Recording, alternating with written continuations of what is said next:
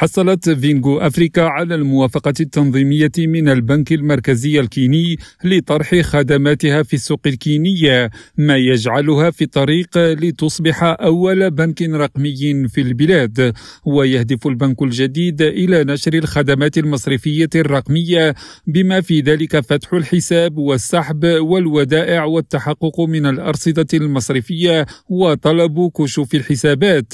ودخلت فينغو في شراكة مع إيكو بانك أكبر بنك للبصمات الرقمية في إفريقيا. ما أتاح لها الوصول إلى أكثر من 33 سوقا من أسواق إيكو بانك وتخطط الشركتان لإطلاق خدماتهما لعموم إفريقيا بدءا من كينيا حيث تشكلان أول بنك رقمي 100% في البلاد. حكيم نظير راديو نيروبي.